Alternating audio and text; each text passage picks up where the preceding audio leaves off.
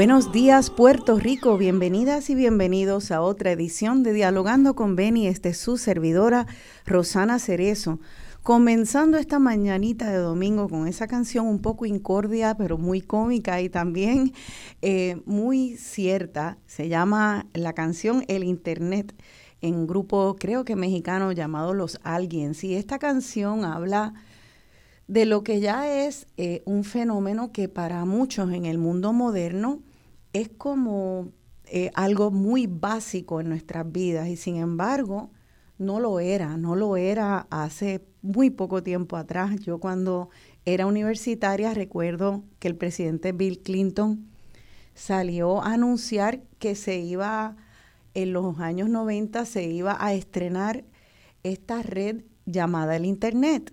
Y él trataba de explicar en televisión que iba a ser algo como si fuera la televisión y que iba a tener todo el conocimiento del mundo eh, al alcance de nuestras manos. Y nosotros todos mirábamos aquella pantalla tratando de imaginarnos cómo era aquello, cómo podría ser.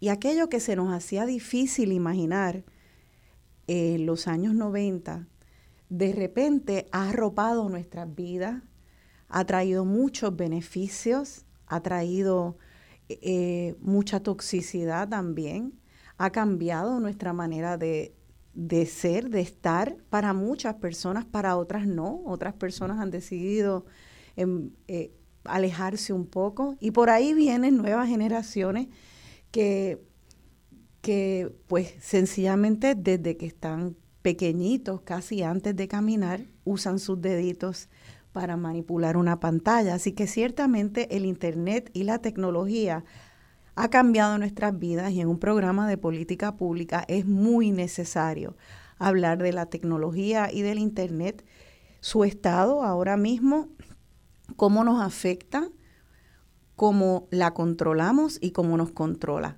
Y sobre todo, pues empezar a educarnos para tener pensamiento crítico en cuanto al Internet en cuanto a las tecnologías y, y poder entonces estar más en control de ella para que redunde en nuestro beneficio. Así que el programa de hoy va a tratar sobre eso y tengo para hacer este análisis dos profesores de la Universidad de Puerto Rico. El primero, profesor Brian Hernández Cuevas, es un joven profesor que recién acaba de empezar su carrera universitaria allí en el recinto de, de Arecibo. Él es catedrático auxiliar de ciencias de computadoras. También, así que buenos días y bienvenido Brian Hernández aquí a Dialogando. Buenos días. Me alegro que estés aquí. También nos acompaña la profesora Heidi Figueroa. Ella es catedrática retirada del Departamento de Psicología de la Universidad de Puerto Rico, recinto de Río Piedra. Buenos días, profesora. Bienvenida a Dialogando con Beni. Buenos, buenos días a todos y muchas gracias por la invitación. Y como ven, pues hay un profesor de, tecnología, de computadora y otra de psicología, porque el, el enfoque va a ser hablar no solamente de la parte tecnológica, sino de cómo nos afecta eh, y cómo nosotros como, como seres sintientes, con emociones, nos relacionamos con estos dispositivos. Así que me gustaría, antes de arrancar la conversación, eh, que pudiéramos hacer como un retrato, como una vista panorámica. Me gustaría, Brian, empezar contigo, sobre ahora cómo hay, al que nos puedes dar algunos ejemplos del estado de la tecnología hoy en día 2023, porque creo que el, ciudadano común estamos eh, al día con lo que podemos, está a nuestro alcance en los teléfonos, en las redes sociales, y a veces cuando entramos a portales para hacer gestiones de gobierno o en nuestro trabajo, eh, lo que sea que el trabajo nos requiera, eh, pero hay todo un mundo más allá del uso personal común y quisiera pues que nos dé un poquito unos ejemplos de eh, cuál es el estado tecnología 2023. Sí, pues como, como bien mencionó, eh, sabemos que podemos decir con certeza que llegamos a ese punto donde toda la información que, que está disponible allá afuera la tenemos al alcance de nuestras manos. Eh, hoy día pues con nuestro celular podemos trabajar, podemos entretenernos, podemos comunicarnos con personas y verlas aunque estemos, ¿verdad?, eh, al otro lado del mundo. Así que estamos en un punto bastante avanzado y sabemos que va a seguir eh, evolucionando bastante rápidamente. Uno de los ejemplos que quiero traer es que mm, parte de, lo que yo investigué eh, durante mis estudios doctorales, el machine learning, ¿verdad? En inglés, pero se le conoce como inteligencia artificial en general, es una parte de inteligencia artificial y sabemos que ha llegado a unos niveles que no esperábamos. Por ejemplo, entiendo que la mayoría hemos escuchado de lo que es ChatGPT. Pero fíjate, yo lo escuché hace muy poco y si nos puedes explicar, el término que Brian está usando es ChatGPT. Así que oiganlo bien, porque sé que muchas de las personas no saben lo que es y es algo muy impresionante. Explícanos lo que es ChatGPT, por favor. ChatGPT es eh, un nuevo modelo, eh, bueno, es una herramienta, es una herramienta, pero está basada en un nuevo modelo generativo de inteligencia artificial. ¿Qué significa eso? Eh, pues que antes la inteligencia artificial solo tenía acceso a lo que nosotros los humanos le dábamos y todavía lo tiene, ¿verdad? Pero antes solo podía producir ciertos resultados basado en eso, en eso que le proveíamos. pero hoy día, pues Hubo un avance recientemente y ChatGPT es una herramienta donde usted puede escribirle que, ¿verdad? Genérame un poema sobre tal tema. Sí. Y el robot, ¿verdad? Entre comillas, le genera un poema en tiempo real. Usted puede ir leyéndolo mientras lo va generando y puede ver, ¿verdad? Un poema nuevo del tema que usted le explicó. Eh, usted puede decirle, genérame un ensayo, genérame eh, un plan de trabajo, si usted está trabajando, por ejemplo, y, lo hace, ¿verdad? Obviamente le tiene que dar el contexto de lo que está tratando de, hacer, pero lo logra. Y eso es la parte generativa, que crea contenido nuevo, basado en el conocimiento que tiene. ese conocimiento pues se entrenó durante muchos años. La compañía que, que hizo ChatGPT llevaba mucho tiempo trabajando en eso y dándole muchas, muchos recursos, libros, eh, páginas de internet, ese tipo de cosas, para que se entrenara y aprendiera de todo eso.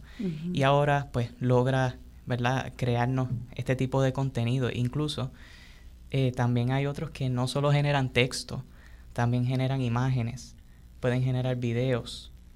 Yo he visto ejemplos de, este tipo de modelos donde se generan páginas de internet completas. Increíble. Eh, ¿Verdad? Que es algo que yo, por ejemplo, los que estudiamos programación, hacemos, ¿verdad? Diseñamos y programamos esas páginas web, pues ahora usted puede decirle, quiero una página web que se vea de tal manera y que tenga este contenido y ese sistema lo genera por usted. Es increíble. Mi, mi hermano me enseñó esto hace escasamente unos meses y me dijo, mira, te voy a enseñar. Estaba en el carro él camino a dejarme en el aeropuerto cuando yo lo estaba visitando. Me dijo, ah, ah y le dice al teléfono, hazme un poema sobre eh, la familia Cerezo y hazlo en el estilo de Pablo Neruda. Le da al botón y un segundo después sale un poema de múltiples versos, o sea, muchas, muchas estrofas, este, literalmente en un segundo con un vocabulario, exclamaciones, rimas, una cosa que me voló el cerebro. Y tú me estás diciendo, era, era, yo que estudié literatura, pues le dije a mi hermano, bueno, Neruda no es, Porque pues eh, obviamente, eh, pues era un poco trillado, y no tenía la sutileza de la poesía, pero la rima era impecable, hacía mucho sentido y cualquier estudiante podría presentarlo en clase y, sacar una, buena nota. Eh, y todo eso, ese sistema lo generó en un segundo, en lo, que, en lo que uno le da un botón.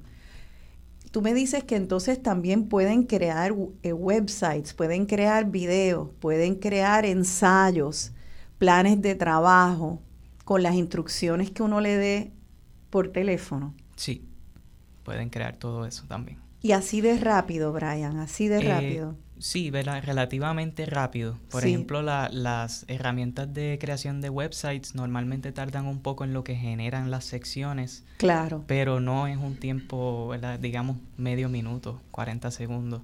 Increíble. Y obviamente tiene razón, no, no genera una página de internet que quizás nosotros, los programadores, pudiéramos crear con el mismo cariño, con el mismo detalle, eh, pero sí les da un comienzo, ¿verdad? Quizás es una herramienta para que usted, eh, por lo menos así lo veo yo, es una herramienta para que usted tenga ideas, genere ideas y de ahí partir y entonces no empezar desde cero, que casi siempre es uno de los problemas que uno tiene cuando va a escribir o cuando va a hacer una página web también, ¿verdad? ¿Qué, qué estilo puedo utilizar? Pues quizá usted puede decir, genéreme una página web de tal cosa, ver qué aparece y de ahí coger ideas y seguir eh, haciendo lo suyo. Sí, porque rompe el hielo y tal vez te, te energiza a las personas a su trabajo creativo. Eh, pero bueno, siempre está el riesgo de que suplante a personas que hasta ahora están haciendo este trabajo. Ahorita vamos a discutirlo y, especialmente lo que tiene que ver con nuestra actitud hacia ellas y, hacer un diálogo. Pero para continuar, eh, otro retrato del estado de la tecnología en el 2023, algo que sea un ejemplo más allá del ordinario de, del Internet, de las redes sociales que usamos a diario. ¿Nos puedes dar otro ejemplo? Sí, bueno, puedo usar el ejemplo de, de, mi, de mis estudios doctorales también, otro, otro de los proyectos que trabajé, donde eh, se, se, podía hacer una carrera de drones, ¿verdad? En el contexto de entretenimiento fue que se hizo, pero el verdadero, la, la, la verdadera parte novedosa era que podías controlar los drones con, tu cerebro. Eh, en vez de con un control remoto, por ejemplo. Increíble. ¿Y cómo, cómo es eso? Porque sabemos que los drones son unas maquinitas que parecen unos pequeños helicópteros que se ven volando por ahí, parece como si fuera un juguetito de, un avioncito y tienen cámara y con eso pues se hace cine, con eso se, se puede espiar al vecino, con eso este, se hace guerra. Eh, lamentablemente eso tiene muchas utilizaciones. Y ustedes lo usaron sin control remoto, el control remoto siendo el cerebro. Conectada, conectado una cabeza humana a algún dispositivo. Sí, nosotros utilizamos, y el, objetivo era hacerlo accesible. Eh, o sea que utilizamos un dispositivo que ya existe en el mercado, que cualquiera lo puede obtener, no es muy caro tampoco. Y se utiliza, eso, ese dispositivo se utiliza normalmente para eh, relajamiento. Es una aplicación que existe para que uno se pueda relajar y tratar de, pues, eh, ¿verdad? Controlar sus emociones. Como de meditación. Meditación, es correcto. Y pues ese dispositivo lo conseguimos y lo utilizamos para conectarlo a computadoras y a la vez conectarlo a, los drones. Eh, y ese dispositivo es bien, es, no es intrusivo, ¿verdad? Porque hay algunos que sí lo son. Por, si, por ejemplo, eh, Starlink, que es un ejemplo de, es una compañía de Elon Musk, que me imagino que lo han escuchado. Eh, él, él tiene un dispositivo similar, pero ese es intrusivo, ese es directamente en nuestro cerebro. Oh, o tocando nuestra piel. En ese caso no, era una bandita que uno se pone en la frente y tiene unos electrodos. Esos electrodos detectan señales eléctricas de nuestro cerebro y lo envían directamente a la computadora. Nosotros hacíamos unos procesamientos para detectar cómo te estabas sintiendo en ese momento. Eh, si te estabas sintiendo alerta, enfocado, o quizás un poquito dormido, ¿verdad? Todo eso se puede detectar con, algunos modelos que ya existen, no son muy nuevos, pero en el contexto que los utilizamos sí era nuevo, ¿verdad? Que era para controlar el dron. ¿Y cómo se controlaba el dron? ¿En qué estado mental se podía usar el cerebro como un control remoto con tanta precisión? Nosotros utilizamos una fórmula existente que ayudaba a calcular eh, el enfoque. Por lo tanto, el, la idea del, de la carrera era que cada uno se tenía que enfocar en algo y mientras más enfocado estabas en algo, no importa qué, les doy ejemplo pronto, eh, pues mientras más enfocado estabas, más rápido iba el dron. Eh, y entonces pues esa era la carrera, ¿verdad? Una carrera de enfoque. ¿En qué se podían enfocar? Pues ahí venía la parte del deporte, porque cada uno tenía su manera de, de enfocarse en algo y ese algo podía ser cualquier cosa. Algunos me decían que lo que hacían era contar de 100 a 1 eh, en, su ser, en su mente, ¿verdad? Eh, algunos decían, yo estoy cantando una canción en mi mente. O yo estoy pensando en la clase de matemática porque me, me, ¿verdad? Toma demasiada atención estar pensando en los números, en haciendo fórmulas, ese tipo de cosas. Wow. O sea que cada uno tenía su manera de hacerlo. O sea que ellos enfocaban usando estas técnicas, pero una vez estaban enfocados, podían con su mente decirle al dron con pensamiento, dirigir al dron a la derecha, a la izquierda, derecho, así era. En el caso de nosotros era solamente derecho. Ok. Eh, estaba, estábamos trabajando... En, casi nada. Lo hacían como si fuera casi telepáticamente mover a través del, del aire. Exacto. Eso es increíble. Eso es increíble porque te demuestra, aunque eventualmente se podrá hacer para que la mente pueda mover esos drones para adelante, para atrás, para los lados y todo eso, el mero hecho de que ya haya tecnología que nos ayude al cerebro humano a controlar telepáticamente una máquina, te demuestra que esa interacción máquina, ser humano, cerebro tiene un potencial enorme. Ahora yo quiero empezar a, sacar un poco de lo que tú dijiste para eh, arrancar con el diálogo. El primero es, ese último experimento requiere enfoque para que funcione. Para mí es una, un ejemplo de cómo la concentración enfocada, valga la redundancia, sin interrupción, sin fragmentación, hace que el cerebro humano llegue a su máximo potencial para lograr muchas cosas. Sin embargo, me parece irónico que la tecnología, precisamente, uno de los problemas que causa es la fragmentación de la atención. ¿Por qué? Porque vemos unas redes sociales, que es lo que usamos, que son muy rápidas, cada vez más rápidas. Muchas de los radioescuchas que oyen eh, este programa eh, somos de una demográfica ya mayor y usamos más Facebook. El que entre a, las redes sociales que usan más los jóvenes, eh, que es Instagram, pero más que Instagram es TikTok, cada vez se hace más rápido, podrá ver lo rápido que está ya el consumo de información por las redes sociales, fragmentando ta, ta, ta, ta, ta, este, los contenidos que el cerebro humano recibe en, en, nanosegundos a veces. Em, y eso, eso pues muchas veces causa que la gente se le haga difícil consumir contenido y quedarse quieto el cerebro cuando te requiere mucha concentración. O sea que aquí veo una tensión entre, entre una cosa y la otra. No sé si tú lo percibes, si tú como joven estás y como persona que trabaja con algoritmos y con contenidos de computadora y, programación, ¿ves esa tensión? Sí, sí, se ve, eh, ¿verdad? Y buen ejemplo de, de la fragmentación. Hoy día consumimos contenido corto nos gusta, ¿verdad? Ya, ya los videos de media hora, 20 minutos, ya, ya la gente no los ve mucho, sino que quieren ver eh, TikToks, ¿verdad? Que es el ejemplo principal. Aunque también pues Instagram y YouTube, los dos han implementado eh, esa funcionalidad también que tienen su contenido corto.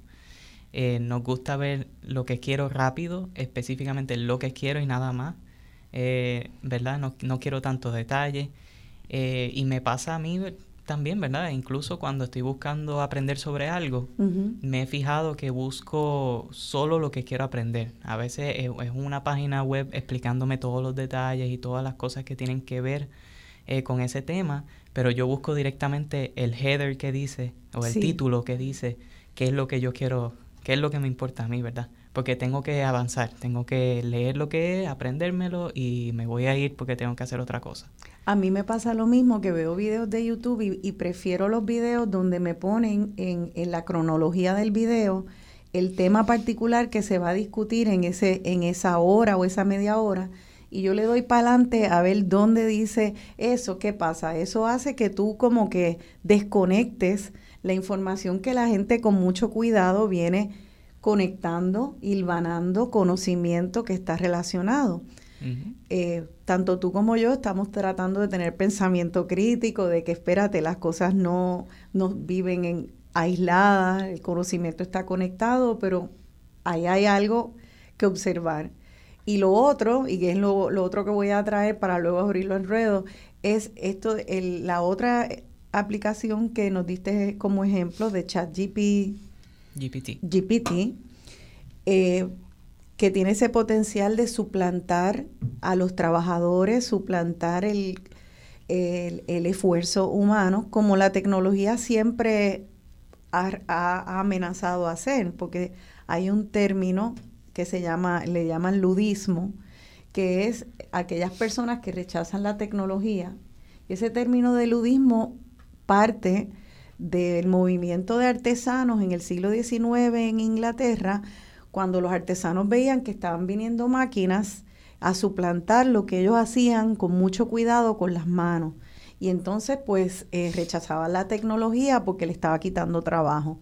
Eh, así que se puede ser, eh, tener esa visión de rechazarla, una visión de glorificarla, una visión de vilificar la tecnología, pero la verdad es que ya llegó para quedarse. Así que este, hay todos estos riesgos. Este, fragmenta nuestra atención si la dejamos, este, eh, eh, desplaza eh, potencialmente trabajo humano, también si lo dejamos, si no tenemos políticas públicas para hacerlo. así que hay muchos beneficios y muchos riesgos. Yo quisiera pues que empecemos entonces, arranquemos en este próximo segmento que vamos a, iniciar la conversación, podamos hablar entonces de cómo podemos estar más en control de ella para el beneficio tanto personal como del colectivo y de la sociedad.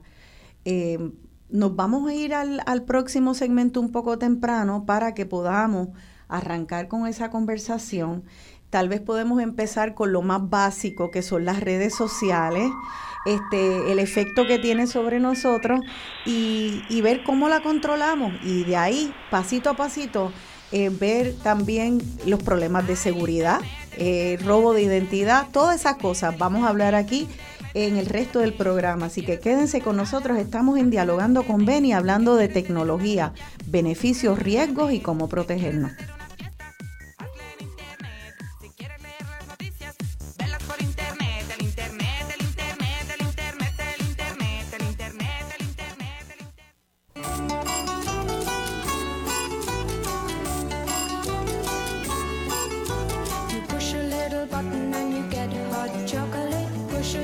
cotton and you get some tea.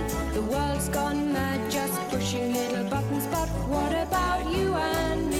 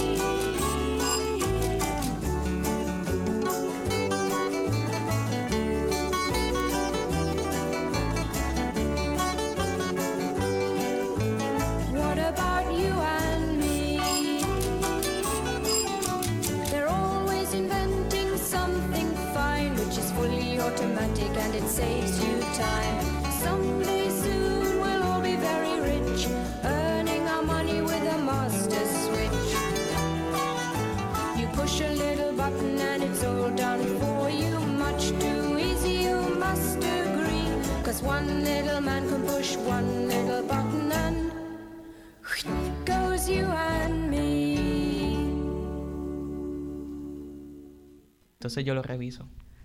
Aquí de vuelta dialogando con Benny, yo soy Rosana Cerezo y estoy dialogando con los profesores Brian Hernández Cuevas y Heidi Figueroa. Eh, esa canción, mm, se me cae el micrófono, Push a Little Button, eh, empuja un botoncito, es una canción de los años 60 que hablaba en aquel momento cómo la vida de, las personas en, las sociedades modernas se estaba controlando por, por un botoncito. Eh, pero luego pregunta, bueno, ¿y nosotros? ¿Cómo, ¿En qué quedamos nosotros los humanos más allá del botoncito? Pues de eso vamos a hablar ahora. Tenemos esos botoncitos que de los 60 para acá, wow, cómo han avanzado pero tenemos en nuestro bolsillo, en nuestras carteras, eh, personas de todas las edades, desde bebés que ya pueden usar las manitas hasta ancianos que están este, en la cama eh, y todo entre medio. Un dispositivo llamado un teléfono, pero que es más que un teléfono, es una pequeña computadora que tiene una funcionalidad de teléfono adentro y eso tiene muchos botones. Eh, entonces, ¿por qué no empezamos a hablar de eh, este teléfono, cómo nos afecta, por qué nos encariñamos tanto con él. Eh, vamos a ver, profesora Heidi Figueroa, este teléfono y su impacto en nosotros. ¿Hay algo especial del teléfono que hace que, nos atrape tanto? Hablando de psicología, ¿verdad? Definitivamente. Eh, el teléfono celular y me gustaría hablar específicamente del teléfono inteligente, que ha venido a traer eh, una funcionalidad mucho más abarcadora de lo que era el teléfono celular en, en sus inicios. Eh, tiene ciertas características que lo hacen más cercano al cuerpo y al aparato cognitivo de la persona. En ese sentido, pues eh, la relación del dispositivo con la persona es más íntima más eh, personal. Eh, una de las características, pues ya la has mencionado, ¿verdad? Que es el, tamaño y la portabilidad. O sea, es pequeño, es delgado, fácilmente cabe en cualquier lugar, cualquier bolsillo, carteras, etcétera, cerca, cerca del cuerpo. O sea, tú lo puedes cargar, es portable. Eh, segundo, sirve para funciones cognitivas. Funciones cognitivas, pues el lenguaje eh, se utiliza para traducir, para, para traducir eh, idiomas, se utiliza para buscar palabras que no sepa. eh, se utiliza para tú dar un comando al teléfono y que el teléfono a través de ese lenguaje normal pues haga una, una tarea. O sea, funciones que normalmente toda la vida a través de los milenios siempre nosotros hacíamos por nuestra cuenta. Por nuestra propia con más trabajo o menos trabajo. Yo, yo recuerdo eh, tener memorizado por lo menos 20 teléfonos de las personas cercanas a mí. Si tú me preguntas ahora que cuántos tengo memorizados, tal vez cinco. Este, o sea que se ha reducido. Eh, yo me sabía mucho, o sea, usaba mapas antes, ahora dependo completamente de GPS, yo no me iba a un país o a un pueblo que no conocía sin un mapa, ahora voy bien confiada en el GPS, eh, la memoria, las recetas, eh, las llamadas tal vez a, a, alguien para pedir información, pues ya se cortan muchas veces por eso, o sea, son función tras función, tras comportamiento de milenia que ha sido de golpe suplantado por este teléfono que tan íntimamente llevamos en un bolsillo, en, una camisa. ¿Qué efecto entonces tiene tener e, esta herramienta tan potente en, en nuestra psicología humana? Bueno, eh, son varias cosas, ¿verdad? Una de las que has mencionado ahora mismo tiene que ver con la memoria, que es una función cognitiva bien importante. Eh, el dispositivo se ha convertido como en un accesorio que al mismo tiempo es como un apéndice, ¿verdad? Que te permite a ti como persona eh, acumular información, ¿verdad? archivarla de una manera particular y también eh, te va a estar un poco dictaminando las formas de tú hacer un recall, ¿verdad? Eh, acceder a esa, a esa, a esa memoria, a esos recuerdos. Eh, el ejemplo que diste de, de, los números de teléfono, pues es excelente, ¿verdad? Antes uno pues tenía todos los teléfonos que utilizaba cotidianamente. Ahora, del celular para acá, o sea, los teléfonos, que los números telefónicos, tú tienes que accederlos dentro de tu teléfono, ver cuál es y tal, porque no hay manera, ¿verdad?, que, que puedas aprender. Nos volvemos eh, locos cuando se nos pierde un celular, porque la gente dice, mira, se me ha perdido y es como desorientante. Es eh, las, las, investigaciones que, que yo he hecho, pues una de las cosas que es evidente es que cuando se pierde un celular o el celular se deja en la casa, o, Sí. O, se lo roban, o sea, es como si a la persona le hubieran amputado un brazo, o sea, eh, se sienten, sí, se sienten que, que les falta algo, que tienen que conseguirlo, que tienen que reponer, ¿verdad? Todo ese contenido que es personal, ¿verdad? Y esa, esa es la parte que es importante señalar. Quizás no es un, no es un mero, mero aditamento, sino que la persona lo hace suyo de, de muchas maneras. Eh, otro proceso cognitivo que, que se ha impactado eh, también es la percepción. Y ahí eh, de distintos temas, pero un tema que para mí es fundamental eh, cuando hablamos de tecnología digital ahora es el tiempo. ¿Cuánto tiempo pasa? Eh, lo que se llama la duración del tiempo y cuánto tiempo realmente ha pasado. A veces tenemos la impresión de que el tiempo ha pasado bien rápido, eh, y cuando vemos a ver, pues ha pasado lentamente. O sea, realmente no ha pasado tanto tiempo. O al revés, el tiempo, me da la impresión de que estoy aquí hace un montón de tiempo, pero cuando vas a ver el reloj, ah, no, espérate, si es temprano. Entonces yo creo que la interacción con, con, este tipo de dispositivos, donde se valora tanto la rapidez, entra un poco en, digamos, tensión con la complejización de, de, la vida diaria de las personas, ¿verdad? Porque de pronto no solamente tienes que estar pendiente a lo que tienes de frente, sino que también a las notificaciones que te están llegando. Claro, y, y, hay algo que mi hija siempre me molesta con esto, pero e, ella vive fuera, y muchos boricuas vivimos, estamos más puertorriqueños afuera que acá en la isla. Es bien común estar comunicándonos con personas que amamos, eh, personas con quien trabajamos, por teléfono, por FaceTime. Cuando yo hablo con mi hija por teléfono, hay veces donde yo siento que ella me responde con, con un poquito de, de, delay, como de un poquito más tarde. Y yo le digo, tú estás mirando el teléfono mientras estás hablando conmigo. Y ella, pero qué obsesión, mamá, pero es que sí tanto ella como yo a veces hacemos y lo notamos, que estamos hablando con una persona y contestan un chin tarde. ¿Por qué? Porque a veces hay mucho del multitasking. Y por eso pienso, ¿verdad? Este, que eh, ese multitasking a veces podemos estar hablando con una persona, este, contestando un texto, verificando algo por internet. Eh, eso inevitablemente nos nos aleja de, de, la realidad material que tenemos, de las percepciones. Tiene que distorsionar muchas cosas, además del tiempo. Eh, ¿Hay alguna otra eh, distorsión, por ejemplo, en nuestra, aparte del, del tiempo? ¿Hay algún tipo de distorsión en cuanto a nuestra percepción de la realidad que se haya investigado? De lo que es cierto, lo que es falso. Eh, bueno, eh, hay toda una, toda una área de investigación que tiene que ver con las con los, las falsas noticias, ¿verdad? Eh, donde la persona asume todo lo que aparece por internet como si fuera eh, la realidad. Claro. Eh, que no es realmente nada nuevo, porque igual decían de la radio, no todo lo que aparece en la radio, en la televisión es real y la gente pues lo empezaba a subir como real. Pues ese fenómeno está pasando también eh, en las redes. Sí. Eh, pero también hay, en términos de percepción, eh, investigaciones y prácticas ya cotidianas bien interesantes que tienen que ver con realidad aumentada, donde tú puedes, Amazon lo tiene, yo creo que es el ejemplo más más, más común que se pueda visualizar. Eh, yo quiero comprar un florero, quiero ver cómo se ve en mi casa. Pues mira, pongo el teléfono celular con la aplicación y me aparece el florero encima de la mesa.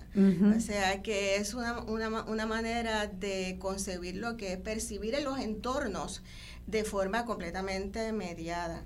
Eh, por eso, pues a mí me gusta hablar de los espacios híbridos. Ya nosotros no podemos hablar del espacio físico, eh, como la mesa, la, silla, a ti como, como persona de carne, ¿verdad? Sino que eres tú, eres el teléfono, eh, eres los mensajes, eh, eres este, este viaje virtual que me voy a dar a España cuando termine eh, de hacer lo que estoy haciendo, ¿verdad? Es todo ese conjunto que posiciona a la persona en espacios híbridos, espacios diferentes. Y cada uno de esos espacios tiene su forma particular de interacción y sus códigos de comunicación son diferentes también. Porque como tú llamas la atención en las redes sociales es bien diferente a como yo estoy hablando aquí ahora mismo. Claro. Em, quisiera ahora pasar a, a, Brian un momento porque ayer hablábamos de algo que creo que es pertinente hablar en esta coyuntura, es lo rápido que va la tecnología.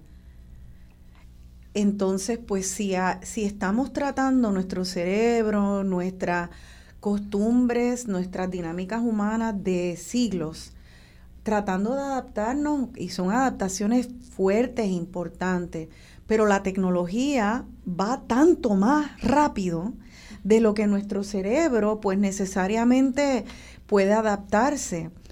Eh, ¿Puedes contarnos un poco de esa rapidez de la tecnología para poder entender entonces y, eh, eh, eh, las adaptaciones que requieren. Sí, bueno, la tecnología crece exponencialmente. O sea que año tras año vamos mucho más rápido que el año anterior. ¿verdad? por ejemplo, y, la, la, inteligencia artificial y lo traigo de nuevo a la mesa, pero es porque ese cambio fue un, fue un brinco muy grande, ¿verdad? De lo que teníamos antes como inteligencia artificial a lo que tenemos hoy día como inteligencia artificial. Eh, y de igual manera, todos los cambios que, que se han realizado en, en, términos de algoritmos, en términos de cómo llamar la atención eh, a las personas en las redes, y ese tipo de cosas afectan no solo al usuario, que somos nosotros quizá, sino también a las personas que intentan utilizar eso como herramienta de trabajo o como su propio trabajo. Creadores de contenido, ¿verdad? Por ejemplo, eh, que quizá antes usted tenía un video de, de, 20 minutos, ahora es de 30 segundos, entonces no solo nosotros lo, consumimos más rápido, sino ahora también el creador o la creadora de contenido tiene que adaptarse a ese, a ese modo de presentación. Eh, como yo entonces resalto, porque antes para resaltar, pues no todos hacían videos de una hora. No era tan accesible, mucho trabajo, muchas personas involucradas, crear un video de una hora, aunque uno no lo crea. Ahora, pues casi cualquiera puede hacer un video de 30 segundos. Aunque como quiera conlleva trabajo, ¿verdad? Pero casi cualquiera lo puede hacer porque es un, un, time frame más pequeño. Así que como ahora esa persona resalta, como, como yo, de la persona que está subiendo con el dedo los videos, para en el, en el que yo hice es como un anzuelo, es como, como un pescador puede pescar más rápido más peces. O sea, porque tú no sabes a qué tú estás respondiendo, pero algo, hay alguna interacción entre el contenido, el algoritmo y tu cerebro que tú a veces decides, voy a picar aquí, voy a picar allá, voy a picar allá, y uno anda como con el dedo, pa, pa, pa, pa, pa, pa. Ese push button de la canción eh, va a las millas, ¿no? A veces no tenemos ni que pulsar el botón sencillamente sigue como una cadena presentándote más y más videos, más opciones. Incluso. Más rápido. Eh, y, lo traigo porque es, eh, ese mismo ciclo que estás presentando a veces ocurre en el mismo video. No sé si han visto un video que comienza con el final del video. Hmm. Entonces a veces uno... Sí, yo he visto videos. Ve el video que aparece un sándwich hecho y la persona después pues lo hace rapidito, ¿verdad? Que eso quizás es un tema también que podemos traer de cómo lo presentan. Lo va haciendo, lo va haciendo y de momento vuelve y sale el sándwich hecho. Y vuelve y lo sigue haciendo. Y vuelve y sale el sándwich. Y entonces a veces las personas se quedan viendo eso, aunque no lo quieran, ¿verdad? Pero obviamente es un comportamiento del creador o creadora de contenido para tratar de mantenerte ahí para tener más views, más vistas. Eh, o sea que, pues, que hablando de percepciones distorsionadas, tú estás diciendo que se utilizan eso como truco. De llegar al resultado, volver al proceso, resultado, proceso. O sea que hay una manipulación de nuestros procesos cognitivos y lo que le gusta al cerebro ver, porque yo creo que, ¿verdad? El cerebro nos gusta llegar al resultado.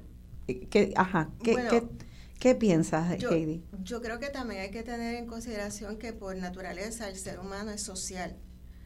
O sea que esa valoración del vínculo con el otro es privilegiada, ¿verdad? Eh, y eh, ciertamente eh, el diseño y la manera en que se van formando los algoritmos pues, se va alimentando de esa de la repetición, ¿ok? y nosotros, por ejemplo, estamos viendo un influencer eh, X y de momento nos hemos dado cuenta que de un tiempo para acá esa persona empieza, saludos a Prensejo, saludos a fulanita, saludos a esto, saludos a lo otro.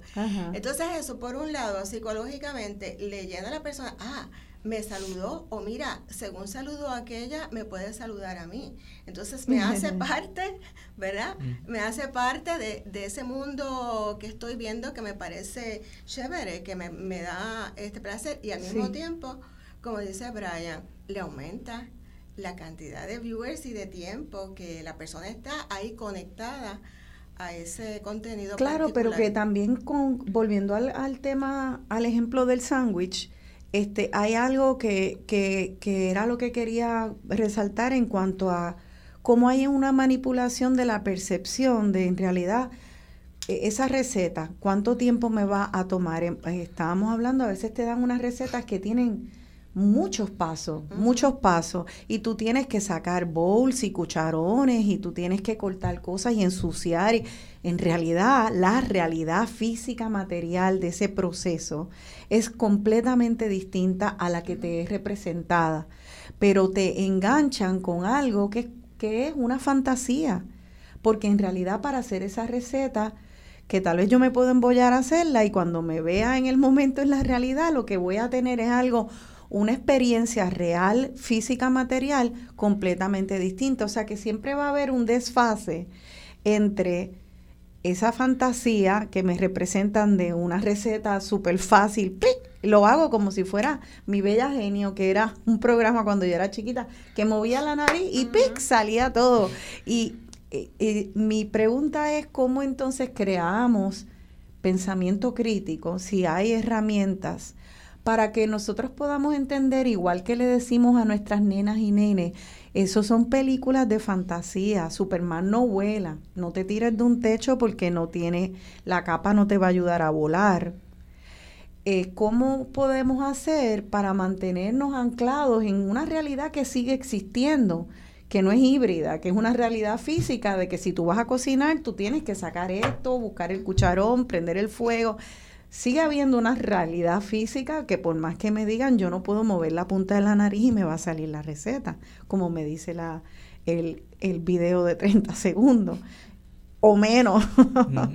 este, ¿Habrá algunas herramientas que podamos utilizar para nosotras poder eh, mirar eso y mantenernos conscientes de que eso no es así, nada más que ahí hay una distorsión que es distinta a la realidad física.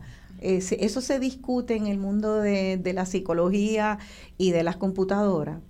Este, Heidi Figueroa. Bueno, ese principio de la rapidez en, los medios, pues, eh, como todos sabemos, ¿verdad? Eso no solamente es de ahora, eso viene de atrás por la cuestión económica de cómo es, es importante maximizar ese, ese minuto en la televisión, ese minuto en la, en la radio, para poder eh, tener más beneficio. Pues eso ha llegado pues a todos estos extremos en las redes. Sí, verdad que sí. está, ah, eh, va a las millas. Entonces, eh, yo creo que una de las cosas más importantes es entender que de la única manera que los científicos sociales eh, podemos abordar el tema de la tecnología, primero es aceptando que esto vino para quedarse. O sea, esto es parte de nuestra vida. Eh, y cómo nosotros entonces podemos identificar situaciones donde se dan relaciones que yo, yo llamo contradictorias o, paradojales en la utilización de los dispositivos, donde por un lado te da una cosa y por el otro lado te lo quita. Eh, el ejemplo que diste los, eh, ahorita de, de, la conversación con tu hija, si tu hija está en Estados Unidos, pues mira, a través de las redes, pues tú puedes enterarte incluso de cosas que ella hace o que tú haces y luego, y luego tener una conversación sobre eso, ¿verdad? Esa posibilidad pues antes no estaba, era solamente el teléfono, ¿cómo estás? Ya, ya estás. En ese sentido, hay una ampliación de las posibilidades de relación con, con esa otra persona, ¿verdad? Se amplía las posibilidades de vínculo. Eh, pero por el otro lado, utilizando el mismo ejemplo que trajiste, la comunicación que se da telefónica específicamente para utilizar específicamente el caso, eh, pues como que se corta, como que no es lo mismo, como que no fluye. La atención. La atención. Porque cuando yo era teenager era un teléfono con, una, con un cable y lo poníamos bien largo para poder caminar un poquito fuera del cuarto. Pero estabas tú básicamente 100% enfocada en esa conversación. Ahora puedes estar haciendo muchas, cosas, mientras estás hablando. Exacto. Eso es interesante. Por un lado, me da la oportunidad de ver a mi hija por FaceTime. Por otro lado, mi hija se puede estar muy coquetamente mirando en el espejo del FaceTime. Y yo, mira, mírame a mí. Entonces, como que la, la, la competencia por la, ese enfoque que, de que hablábamos, que cada vez es más cuesta arriba en enfocar. En de práctica, eh, por lo menos en las investigaciones que yo he hecho, en comparación, por ejemplo, entre una investigación que hice, en el 2006 a una que estamos haciendo ahora, la gente utiliza muchísimo menos el teléfono para una conversación telefónica como tal. En el 2006, que eran los teléfonos celulares ¿verdad? originales normales, sí se utilizaba para hablar fundamentalmente y textear. Pero ahora, ya. para hablar es, es la utilización menor, ¿verdad? Que tiene el teléfono inteligente. El teléfono inteligente se utiliza para un montón de cosas, podríamos decir, menos para hablar. Claro, de hecho yo me he encontrado molesta a veces porque alguien me llama, tienden a ser personas mayores que yo que todavía quieren ese contacto personal. Yo, pero ¿por qué no textea? Este, y, y sin embargo, pues también mi hija, que es más joven que yo, obviamente me dice, mamá, tú todavía dejas mensajes de voz. Este, pues ya ella se ríe de que yo deje mensajes de voz, pues porque es por texto, o tú dejas un mensajito de esos, de textos con voz. Así que cada generación tiene, crea como sus reglas, hay un manual que, que ah, no le manda el memo al otro, tú te enteras porque te das cuenta que hay algún roce, pero de generación en generación hay como distintas reglas. Las mayores extrañan más contacto, más, más presencia. Este, y mientras más joven, más recientes tal vez, o, o, no, ¿no? O tal vez necesitas. Eh, así que, ¿cómo, ¿cómo podemos entonces esas necesidades humanas en una tecnología que va tan a las millas, exponencialmente pidiéndonos que la dominemos, que la usemos, que eh, cómo podríamos estar en control de ella para que si queremos presencia, tengamos presencia, si queremos enfoque, tengamos enfoque, para utilizarla para nuestro bien. A veces noto que perdemos cosas que nostálgicamente añoramos, decimos, no sé cómo la perdí. Yo, en mi caso, eh, leía mucho más libros de lo que leo hoy en día, porque me interrumpe el teléfono y sigo leyendo libros, pero son una fracción. Yo me leía dos libros al mes, tres libros al mes, y ahora tengo muchos libros empezados y me leo menos, no sé ni cuántos, no los puedo ni contabilizar. Así que, este, eh, y tengo añoranza de ese momento tranquilo de enfoque. Otras personas tienen añoranza de cuando nos visitábamos más presencialmente, eh, añoranza de tiempos más tranquilos, con, con más eh, más pausados, con más calma. ¿Cómo podemos entonces coger las riendas de esta tecnología que parece estar dominándonos mucho, aunque nosotros también la controlemos? Me gustaría saber del lado tuyo, Brian, ¿qué, qué, qué cosas se hablan dentro de las personas que, que son los que crean estas computadoras, de, de cómo el humano puede mantenerse sobre las riendas de ese caballo que va desbocado. sí, nosotros eh, normalmente hay, yo, yo pienso podemos decir que hay dos categorías.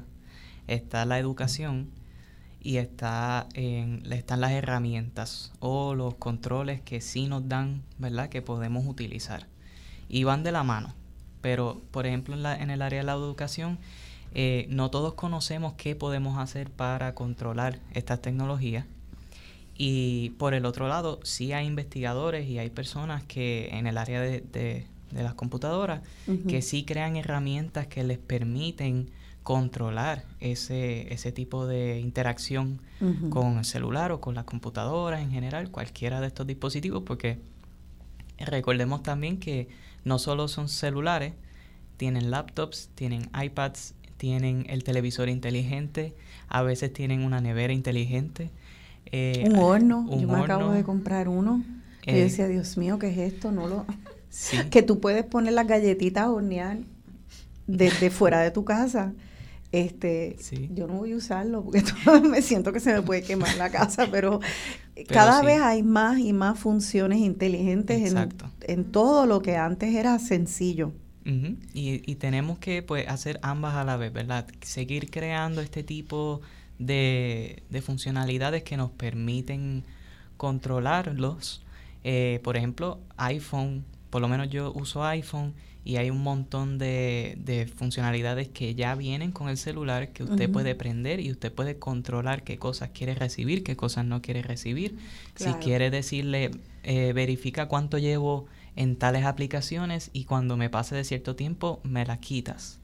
Mira para allá. Hay aplicaciones que existen que aunque no estén en, el celular, las pueden bajar y esas aplicaciones hacen lo mismo, monitorean si usted está pasándose de un tiempo específico, le sale una notificación, incluso usted puede decirle quítame el acceso hasta tal hora. Eh, o sea que tenemos el control y tenemos las herramientas, pero también hay que educar a las personas sobre estas herramientas porque no todos conocemos que existen. Claro, y para, y para tú hasta buscar la herramienta que te va a ayudar a ponerte a ti mismo un control, tú necesitas entender por estas conversaciones el valor de por qué controlarse. Porque eh, para eso hay que educarnos primero, nos educamos aprendemos que no es bueno estar adicto a esto y luego nos educamos en cuanto a cómo ayudarnos a nosotros mismos y buscar herramientas para hacerlo. Nos están tocando la musiquita. Eh, seguimos la conversación el próximo y también quiero hablar de ciberseguridad porque mucha gente me dijo que es bien importante para ellos. O sea, hay mucho fraude, mucho robo de identidad, eh, robo de cuentas. Ahora mismo, mientras hablábamos, me entró eh, un mensaje fraudulento buscando información. este, así que vamos a hablar también de eso. Manténganse pendientes que vamos a dar mucha información en los próximos dos segmentos. Estamos aquí hablando de tecnología en Dialogando con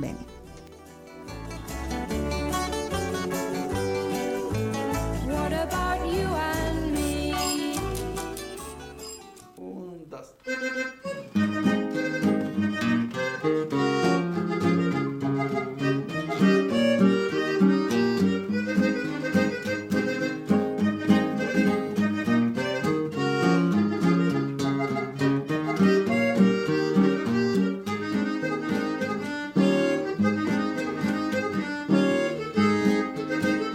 escribió un WhatsApp y no me contestás.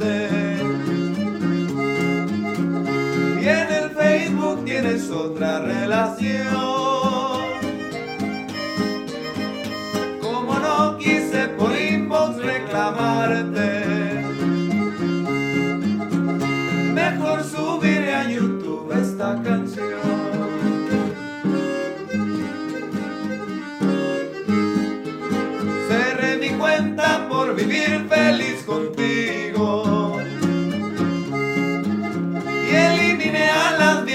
que te caían mal. Por tu culpa fui perdiendo a mis amigos y a mis estados ya nadie les daba like.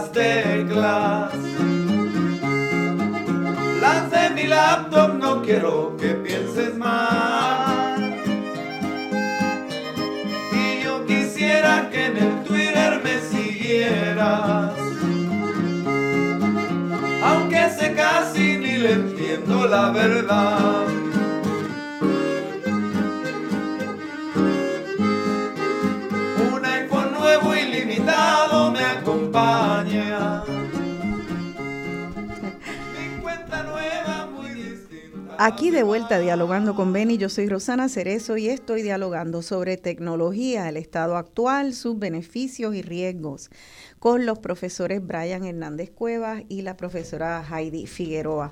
Eh, esa canción, Mi Cuenta Nueva, otra parodia, eh, yo no sé si eso es una cumbia, una ranchera, no sé, se llaman Tres Tristes Tigres mexicanos y hacen esa canción de parodia sobre las redes sociales, este, cómo nos buscamos en las redes sociales, si la entendemos, si no entendemos cuál es la, la favorita, el WhatsApp, el Twitter, que ya no se llama Twitter, se llama X, ¿verdad? Entiendo que así se llama.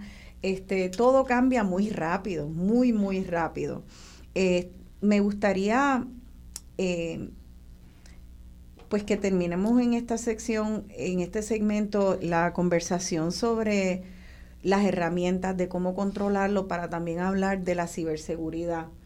Em, y bueno, ¿por qué no? Eh, quisiera hacer una reflexión como de pie forzado para esto de las herramientas, porque también eh, siendo un programa de política pública quisiera que habláramos no solamente sobre la manera de nosotros individualmente ayudarnos a que la computadora o el teléfono sea de beneficio para nosotros, y que no nos diluya la atención cuando, que, cuando necesitamos tener enfoque, que no cree adicción este, y que no sea tóxico, ni nos separe, ni cree soledad. Eso es lo que queremos, que nos ayude a unirnos, que nos ayude a estar más saludables, a entretenernos, ¿por qué no? Claro que sí, sí es buenísimo, a ubicarnos cuando estamos perdidos, perfecto, pero que no nos quite memoria, que no nos quite lectura, que no nos, no nos aleje de nuestras metas. Entonces tenemos eso que hacer, eh, hay una combinación de acercamientos. Unas son individuales, pero también hay otras que deberían de ser de política pública. Eh, debería de haber regulaciones este, que nos ayuden en, el, en cuanto a nuestro ambiente a poder controlar esto, que sea a una escala humana. Así que Brian, tú dijiste antes de irnos a la pausa que tú crees que la educación, que yo creo que tiene que ver con estas mismas conversaciones, ¿verdad? Eh, me imagino que te refieres con eso a crear conciencia.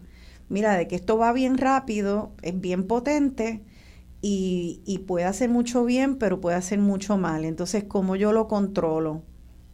¿Es bueno controlarlo o no es bueno controlarlo? O sea, toda esa discusión es parte de esa educación. Sí. Sí. Este, esa sería la meta, ¿verdad? Crear la conciencia, como bien dice, de, de, qué cosas hace, cómo funciona, ¿verdad? No, no tenemos que entenderlo quizás al detalle de, de, cómo programarlo, de cómo realmente los algoritmos, los modelos matemáticos, nada de eso. Pero por lo menos entender que eh, un ejemplo es que yo estoy en la red social y entro a ver diferentes videos o diferentes eh, imágenes en Instagram, por ejemplo, y, y, el sistema está verificando qué me gusta, qué no me gusta, qué cosa, en qué cosas yo me mantengo mucho tiempo, en qué cosas yo me voy rápido, y empieza a crear este perfil que se le llama persona, ¿verdad? una persona basada en, en las cosas que te gustan, que no te gustan y, entonces con eso podemos nosotros tomar decisiones, ¿verdad? Si conocemos que eso es lo que está sucediendo, podríamos tomar quizás mejores decisiones de qué a qué cosas prestar la atención o qué cosas no, eh, a qué cosas decirle no, no quiero ver más de esto, ¿verdad? Porque usted puede hacerlo. Claro. En las redes sociales usted puede marcar un contenido como que no quiero volver a ver esto. Eh, usted puede bloquear ciertas cuentas. Y hay muchas maneras de hacerlo, pero creando esa conciencia, pues entendiendo cómo funciona y qué está sucediendo tras bastidores, podemos tomar mejores decisiones. ¿Algún comentario en cuanto a, esto de estar nosotros en control? Sí. Tanto individualmente como tal vez a nivel... Sí, ese tema de, del control eh, es importante porque precisamente una de las situaciones eh, o, o, una de las características que se toma en consideración a la hora del diseño es proveerle control a la persona. O sea, los dispositivos son una promesa de control. Sí. Y lo interesante aquí es, o sea, cómo aquello que te promete control, ¿verdad? Termina controlándote en el sentido de que cuáles son tus opciones. O sea, hay que ver qué alternativas tiene la persona de actividades en el espacio urbano que, los, que, lo, que lo pueden sacar, ¿verdad? De, de esa interacción exclusiva prácticamente con, es, con el dispositivo. Entonces ahí tenemos que tener una visión crítica y de participación eh, política de cuál es el espacio urbano que nosotros queremos eh, para desarrollar todas estas otras actividades sí. fuera ¿verdad? del espacio, digamos, online. Claro, yo creo que em, eh, o sea, e, es como una contradicción. Todas las cosas no siempre, eh, siempre son complejas. Pero este diseño no, de los dispositivos y la tecnología, por un lado, tiene en el diseño, como tú bien dices, Heidi, diseñan para que tú puedas controlar si bloqueas o no bloqueas este, si, si va, cuánto tiempo vas a verlo, te dice cuánto tiempo llevas en pantalla, si quieres ver este contenido o no lo quieres ver. Eso es cierto, pero también es cierto que hay un diseño para la adicción, también es cierto que hay un diseño y unos algoritmos para juquearte, para que sigas viendo, para que salga un video tras otro, para que la velocidad te cree adicción y te suba la adrenalina. Tenemos que estar conscientes de, que el diseño tiene las dos funciones y son contradictorias y uno puede, cómo tú te vas por el lado de la adicción o por el lado del enfoque y el control, eh, depende de uno. Y ese pensamiento crítico en ese, crítico en ese momento eh, requiere mucha voluntad. Yo veo lo que está pasando y voy y quiero, veo, tengo que ejercer mi voluntad. Eh, esa voluntad, yo creo que, que como, como dice Heidi, si tenemos espacios eh, para que nuestra, eh, nuestra gente se pueda conectar fuera del espacio online, que estén accesibles, que tengamos cerca un parque, que podamos visitarnos, este, haya carreteras accesibles, que nos podamos visitar en nuestros hogares, poder entender que lo que estamos buscando online es conectarnos humanamente. Eh, entonces, que esas conexiones humanas, saber que tenemos que balancearlas, que no es solamente la conexión online, es ir a ver un concierto, que ese concierto no esté tan caro o ese evento cultural que, que no lo puede ir a ver la gente, que las playas sean públicas. Eh, para, para poder en una isla accesar y tener bienestar en nuestro contacto social. O sea que yo creo que, que la tecnología explota mucho la necesidad y la urgencia del ser humano de conexión humana. Y tenemos que estar conscientes de que no puede la, solo la tecnología eh, proveer eso, que de hecho es casi un placebo a veces. necesitamos tanto tener amigos que queremos sentirnos que tenemos muchos amigos y muchos likes eh, en las plataformas, pero en realidad no hay nada como tenerlo de frente. Y somos nosotros con nuestro pensamiento crítico, eh, nuestra educación y nuestra voluntad que nos echamos allá afuera y es el Estado y es la comunidad que tiene que velar esos espacios, que sean espacios seguros, eh, donde sí nos podamos encontrar, para que no sea todo online, donde los niños puedan jugar con pelotas, no nada más estar pegados a los juegos digitales. Eh, eh, es, bien problemático. Aquí tuvimos una nutricionista el año pasado donde hablaba de que la niñez en Puerto Rico y a nivel mundial se están disparando los problemas de salud crónico, como diabetes, hipertensión, y muchos otros problemas en la niñez que antes no eran, era una cosa rarísima. Y es por la falta de actividad física, por la adicción a los juegos digitales. ¿Viste? Eso es bien preocupante. Hay pañales para los gamers, que son la gente que, que se dedican a jugar porque no se quieren levantar e ir al baño y se ponen pañales. Yo puse esa foto en Facebook. Este, diapers for gamers. Eso pasa. ¿Cómo podemos no llegar a ese extremo? Pues va, a depender de, la voluntad y de cómo nos diseñamos como cultura para promover ese, ese contacto.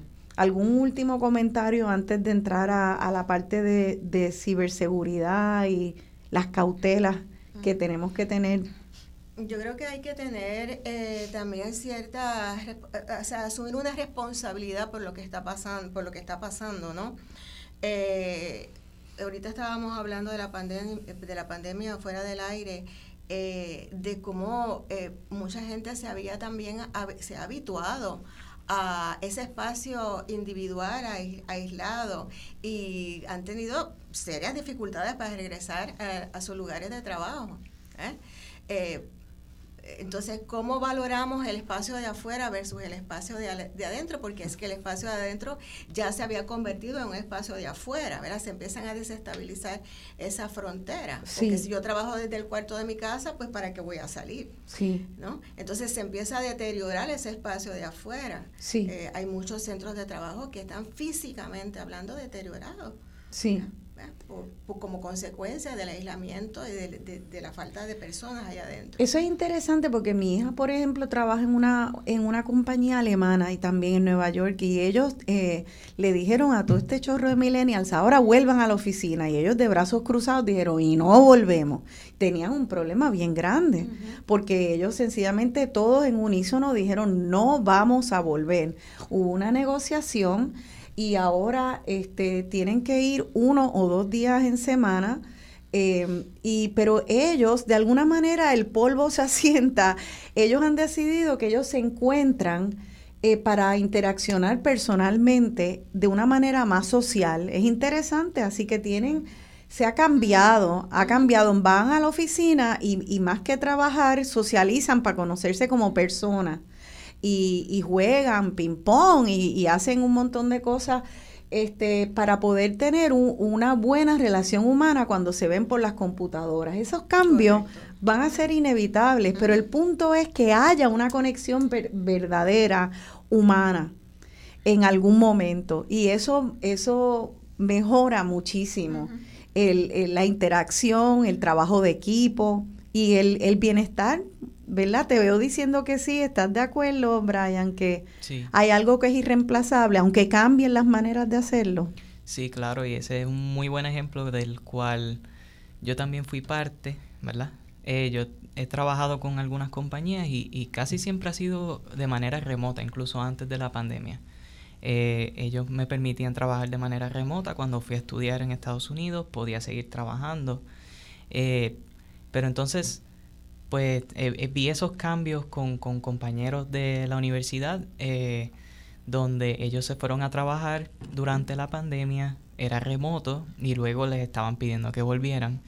y ¿verdad? Claro, en nuestro caso, programación es un, es un área específica donde quizás es más fácil mantenerse en su casa y hacer el trabajo, porque no necesariamente tengo que ir por alguna razón física a hacer mi trabajo allí, ¿verdad? Sí.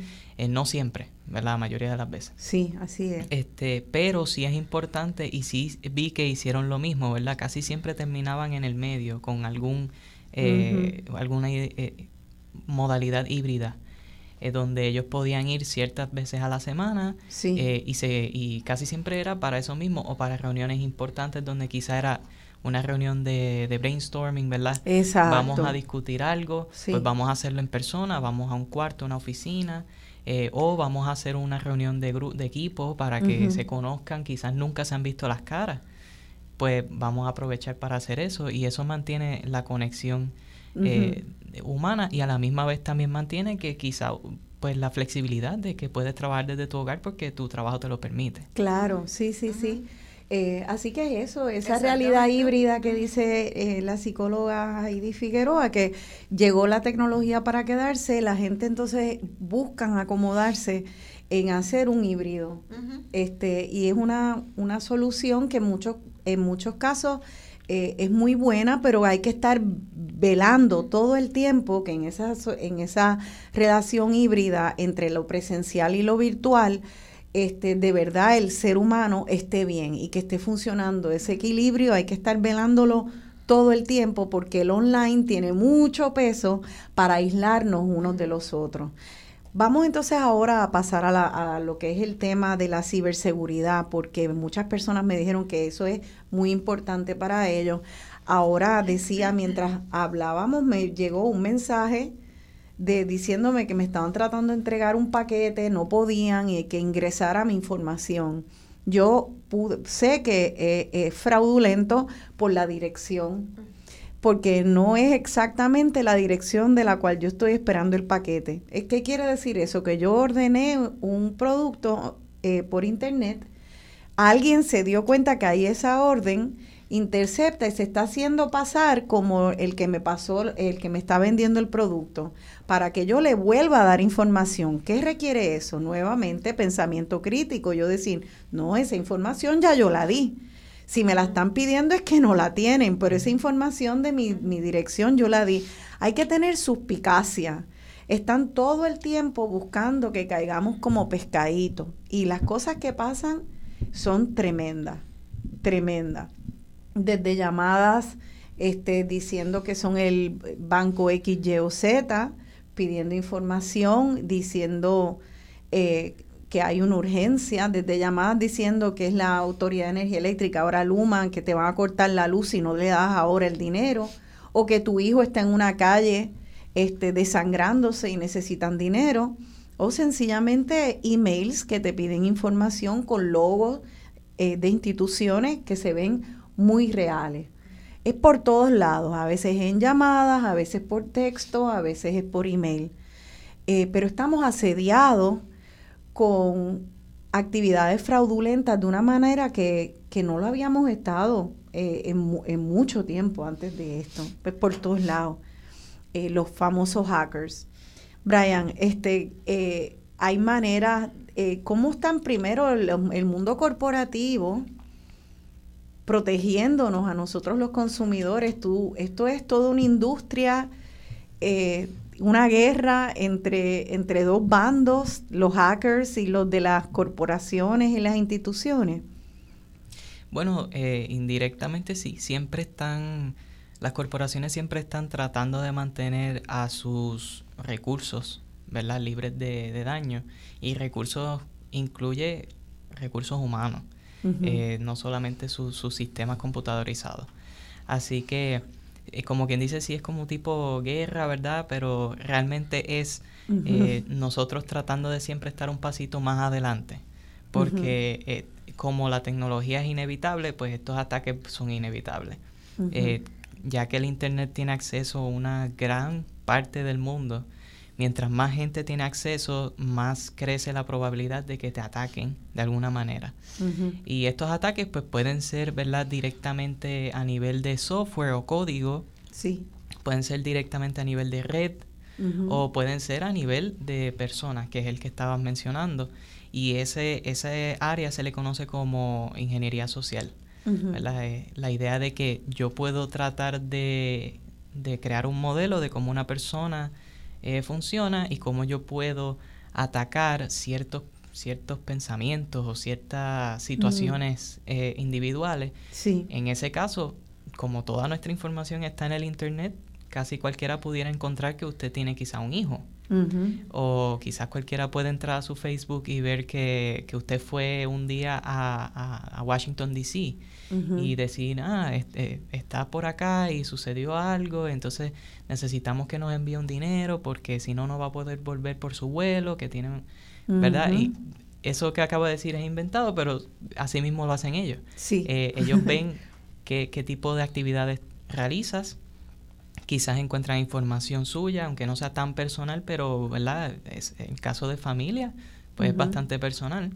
Y, y, usan eso en su contra, ¿verdad? Para tratar de acceder o a sistemas suyos personales, a información confidencial eh, o hasta dinero directamente. O sea que el hacker puede entrar al Internet y suplementar eh, la información que reciba de tus redes sociales combinado con información que pueda haber hackeado de, tu banco o de cualquier otra institución a la cual, con la cual tú te relacionas, ¿verdad? Y hacer como si fuera un mosaico donde una información y dice, ya tengo un perfil, vamos al ataque. Exacto.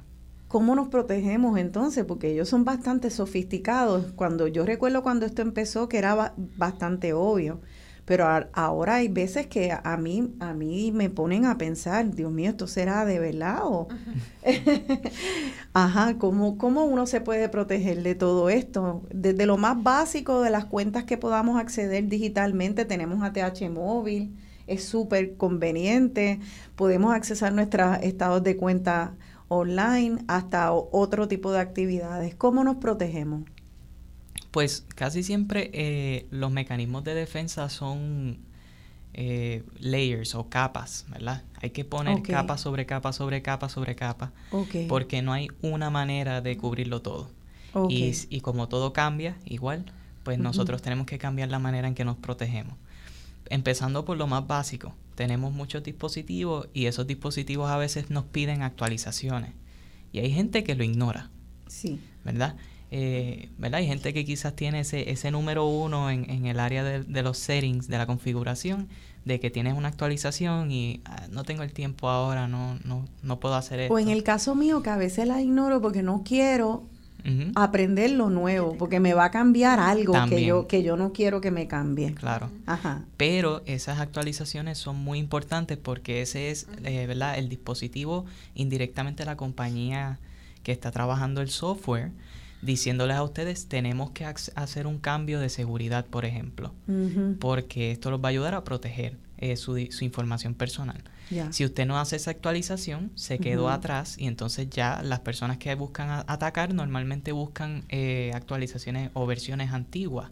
¿verdad? Porque son las que ya no están vigilando, las que ya tienen vulnerabilidades. Sí. Eh, y entonces, pues, a mantenerse al día en actualizaciones ya de por sí ayuda hasta cierto punto. Te puedo hacer una pausa, una pregunta, esto es bien personal, pero creo que tal vez le, a otra gente le, interese esto.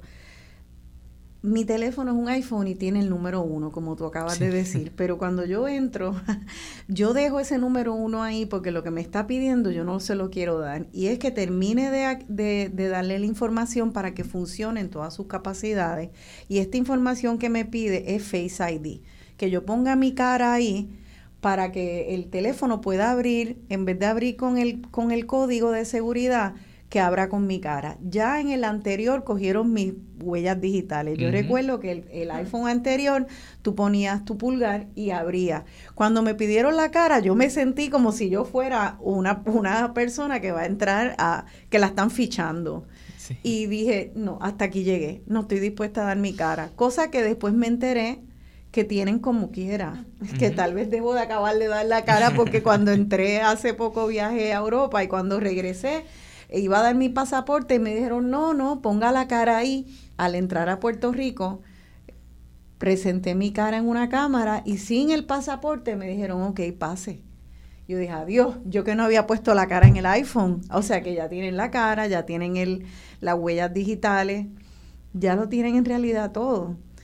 Este, ¿Cuánto resistir estas actualizaciones? O sea, hay muchas personas que dicen, no voy a hacer X, Y o Z para protegerme, porque no quiero que me estén fichando. ¿Eso es posible en estos tiempos? Bueno, sí, es posible. Usted, eh, por ejemplo, en su caso, no lo, no lo quiere hacer y probable, probablemente no lo haga. Por más que lo le, moleste el, número uno en, el iPhone, este, y no hay problema con eso. Cada cual, ese es uno de los controles que tenemos. Nosotros podemos decidir qué dar y qué no dar. Si usted no quiere dar su cara, eh, no, no, lo tiene que hacer. El, el, dispositivo sigue funcionando. Usted puede usar su, su código de seguridad. Claro. Eh, igual con, con la huella digital, no, no, no, ha reemplazado el código de seguridad tampoco. Claro. Este, así que usted puede seguir usándolo de esa manera, no tiene que, que entregar esa información si no lo desea que según el dispositivo te va llevando los pasos del setup, de la instalación, te van diciendo harás esto y harás esto. uno tiene que entender que hay unos pasos que no son necesarios, que tú puedes saltar y que como quiera puedes, vas a poder usar la aplicación o el teléfono o el iPad. Vale, correcto. Eh, nos podemos seguir preparando también con nuestras cuentas personales. Hoy día tenemos tantas y tantas, ¿verdad? Sí. Varios emails, eh, varias cuentas en redes sociales, varias cuentas en páginas web que entramos a hacer otras cosas, quizás unas herramientas que nos permiten, que nos obligan a hacer, eh, autenticarnos, a iniciar sesión. Y esas cuentas, pues mantenerlas al día con, por ejemplo, las contraseñas, que ese es bien común. y, y, yo conozco personas en, en mi vida ¿verdad? cotidiana que siempre tienen quizás contraseñas que yo estoy seguro no son nada seguras. Sí, son, demasiado facilitas. Sí, son facilitas, ¿verdad? Porque, por ejemplo, los que intentan acceder a sus cuentas y ya ellos tienen cierto diccionario que utilizan como base para encontrar su contraseña, porque es bien común, por ejemplo, que alguien ponga una fecha de nacimiento. Sí. O que ponga el nombre de su perrito o el nombre de su hijo. Sí. Eh, y pues, ¿verdad? Eso también es importante que tengamos contraseñas seguras, que sigan las reglas que ellos nos piden, porque hoy día nos piden ciertos parámetros, ¿verdad? Sí. Eh, y seguir esas instrucciones no es otra otra capa de seguridad. O sea que, que vamos a seguir hablando de esto porque hay veces que nos parecen inconveniencias. Queremos rápido llegar a acceder lo que la página y sin embargo, esas inconveniencias son las que nos van a mantener más seguros. Así que vamos a seguir hablando de eso eh, y de otros temas de tecnología aquí en Dialogando con Benny. Quédense con nosotros, ya mismo regresamos. Cuenta por vivir feliz contigo. Y eliminé a las viejas que te caían mal.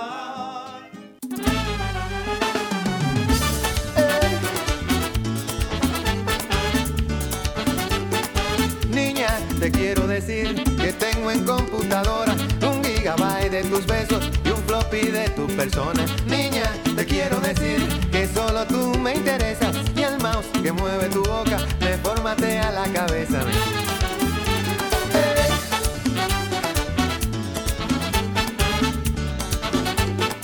Niña, te quiero decir que en mi PC solo tengo un monitor con tus ojos y un CD-ROM de tu cuerpo. Te quiero decir que el internet de mis sueños lo conecté a tu sonrisa y al modem de tus cabellos. Yo quiero mandarte un recadito. Ábreme tu email y enviarte un disquete con un poquito de mi cariñito bueno para amarte. Yo no quiero limusina, ni un chaleco de globos, ni la silicona de Berlín. Ni un palacio con pagodas quiero yo. Yo no quiero Burger King, ni un dibujo de mirón. Morenita, no me hagas sufrir. Tu cariño por las noches quiero yo.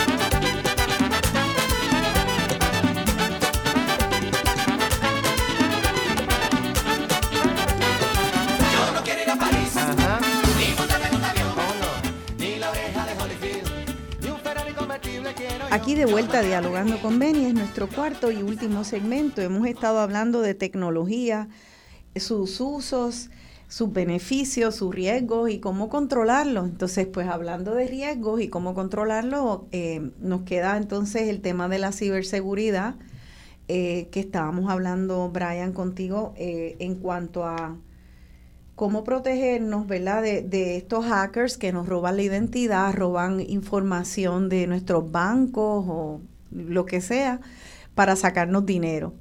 Eh, vamos a hablar entonces de, esta- estabas hablando anteriormente de, de, lo- de en los teléfonos hacer las actualizaciones, porque por lo general las actualizaciones tienen eh, eh, asuntos de seguridad del funcionamiento de ese software o ¿sí? Sí. Sí, ok perfecto. Sí que a veces no sé si es software o si es hardware o ok entonces pero también hay hay otras que parecen un poco inconvenientes como eh, las contraseñas si cambiamos o no cambiamos nuestras contraseñas cuán difícil debe ser la contraseña. Vamos a hablar de eso contraseñas. Debemos de estar cambiando contraseñas mensualmente cada dos meses eh, se deben cambiar hace algún efecto cambiarlas Hace un, hace un efecto eh, cambiarlas cada cierto tiempo, pero no necesariamente tan frecuente.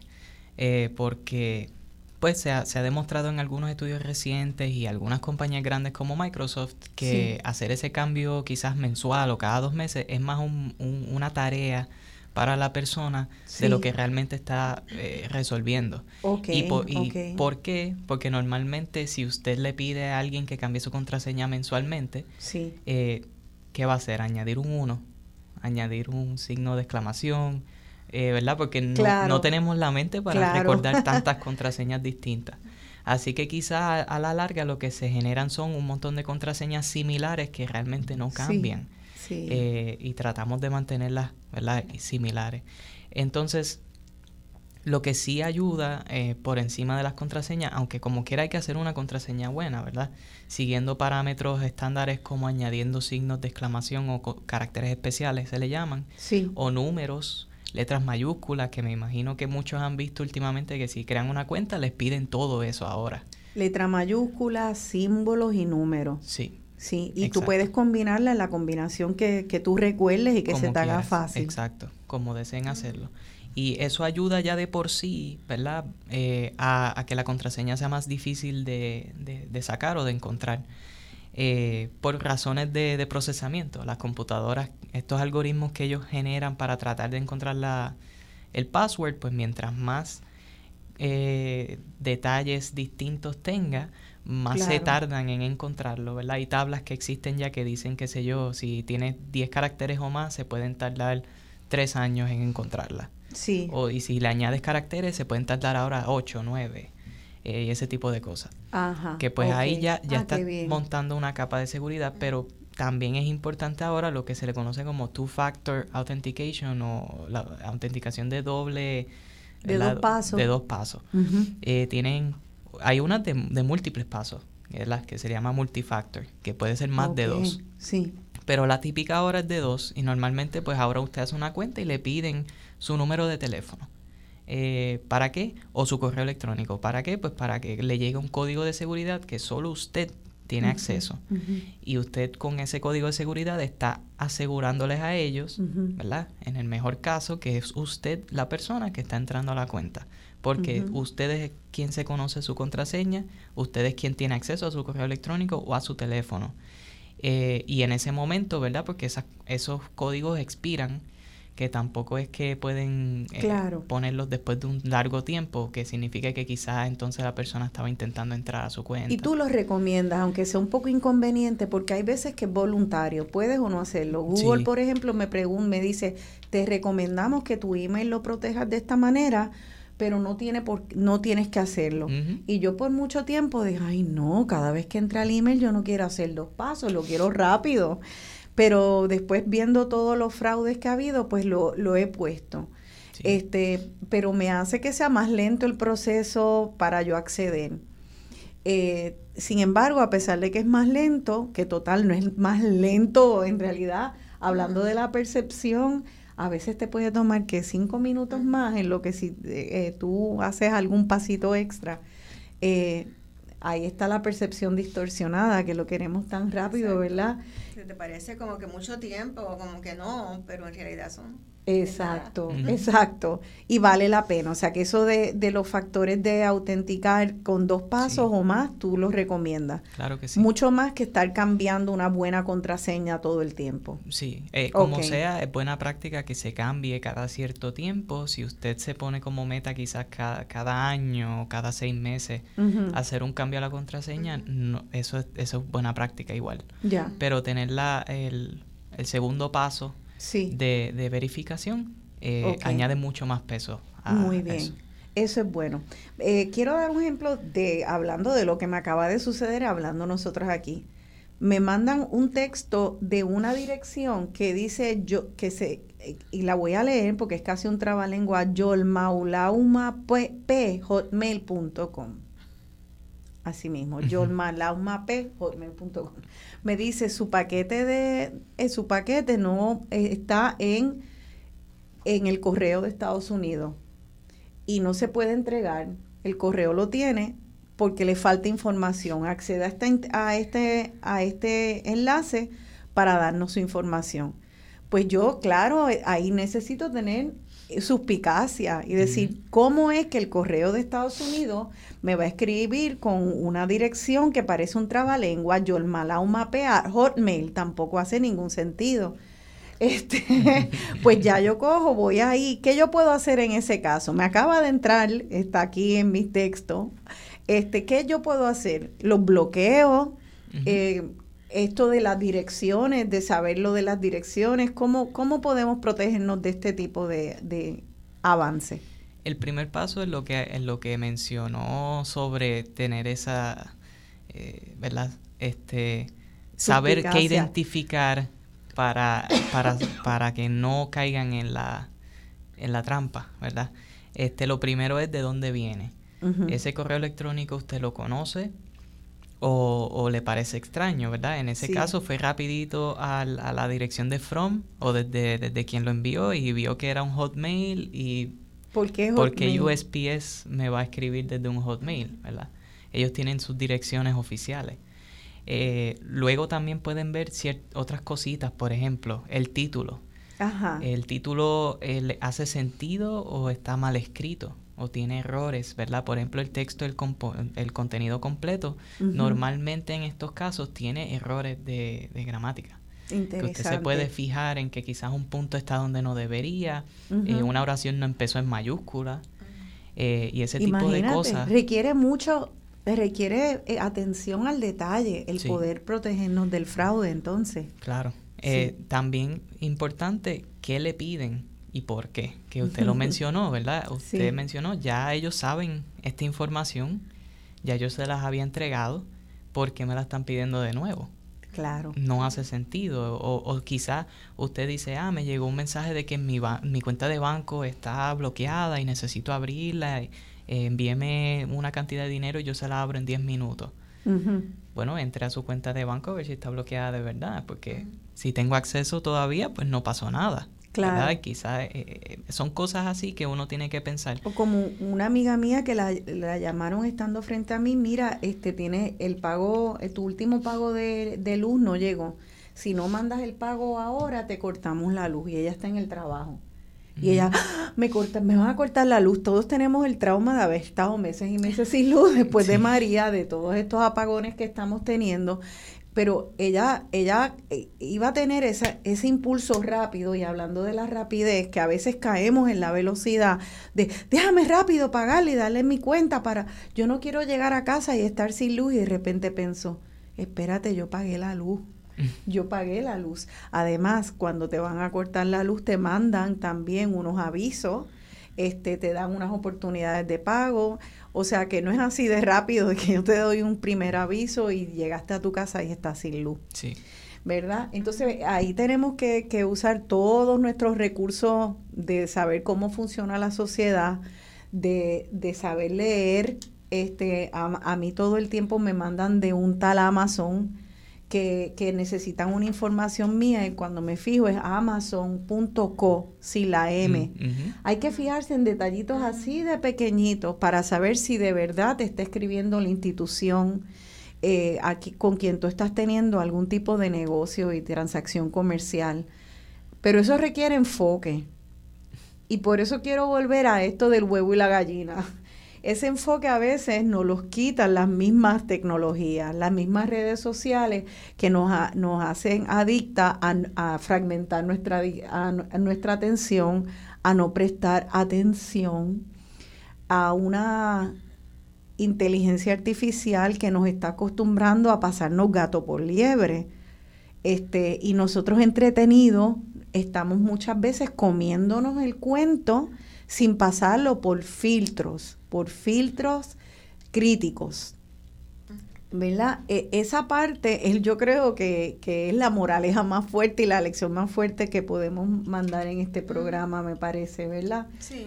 Este, ¿qué, ¿Qué piensa profesora Heidi Figueroa? Sí, yo creo que además de eso, eh, tiene que generarse un interés por conocer cómo funcionan estos sistemas, aunque sea a nivel a nivel básico. Sí. Porque, por ejemplo, hay eh, mucha gente que hace páginas de grupos por Facebook o son administradores de redes sociales y no atienden los protocolos de seguridad y no tienen unas normas de publicación definidas, ¿verdad? Una serie de cosas básicas que se pueden hacer. ¿Cómo que, por ejemplo? Son responsabilidades de, del, del, administrador. ¿Cómo que, por ejemplo, cómo se puede proteger un grupo? Porque la gente está buscando reunirse, tal vez una clase, vamos a reunirnos, vamos a hablar, dar información de nuestro vecindario, de nuestra escuela, y no están pensando que ahí hay un caldo de cultivo para fraude.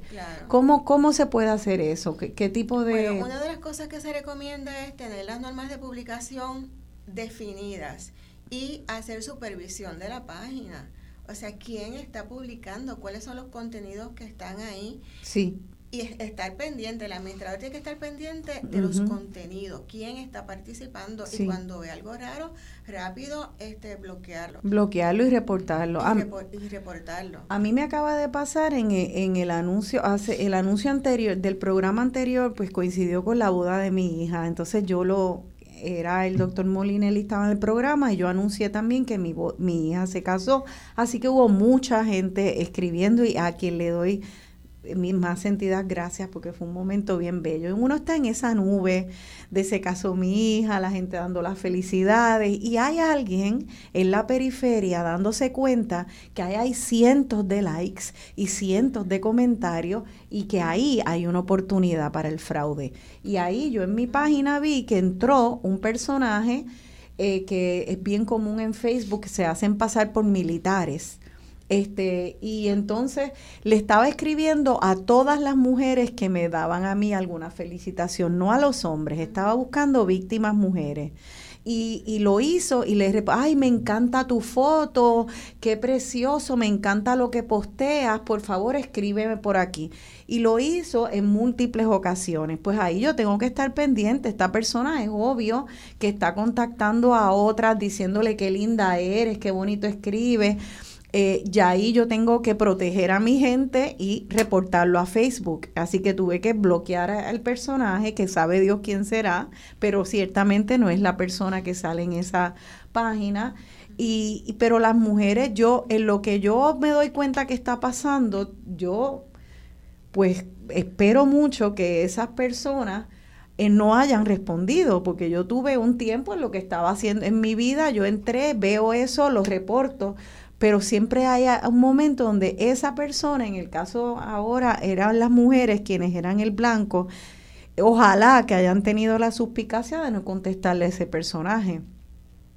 Entonces ahí, ahí hay algo que tenemos que ver, cualquier bandera roja que veamos de alguien que no conocemos, eh, si tú ves conductas repetitivas, si tú ves, no sé, eh, hay cosas raras, a veces no sabemos ni cómo explicarlo, pero nos huele mal, pues entonces validar porque, ¿verdad? Que, que, que nos parece trampa, pues entonces validar ese momento y no cuestionarnos tanto, sino protegernos. En caso de duda, protegernos. Eh, eso sería como una buena ver la regla básica.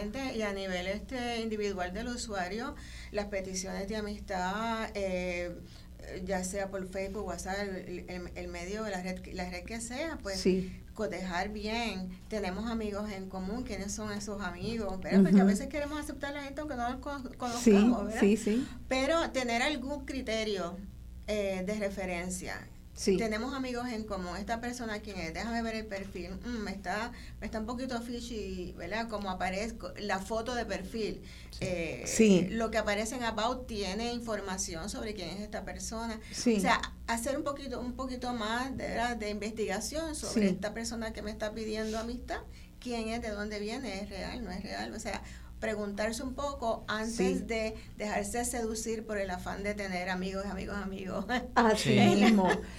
Y, y, una vez más, seducir por unos amigos que, tú acabas de decirlo, a veces personas que ni conocemos, que nos están pidiendo amistad y pues nos pueden ampliar ese mundo virtual de ideas y de un compartir pero entender que en algún momento este teléfono también tiene un botón para apagarlo, también lo puedo poner en la cartera, lo puedo poner en otro cuarto a cargar, este, y puedo tener un tiempo donde estoy sola con mis pensamientos, donde voy a visitar a la gente como se hacía antes, y que mi cerebro y mi corazón lo necesitan eh, que este teléfono jamás puede suplantar la parte presencial, aunque cambie la configuración de cómo trabajamos, aunque nos entretengamos de otras maneras.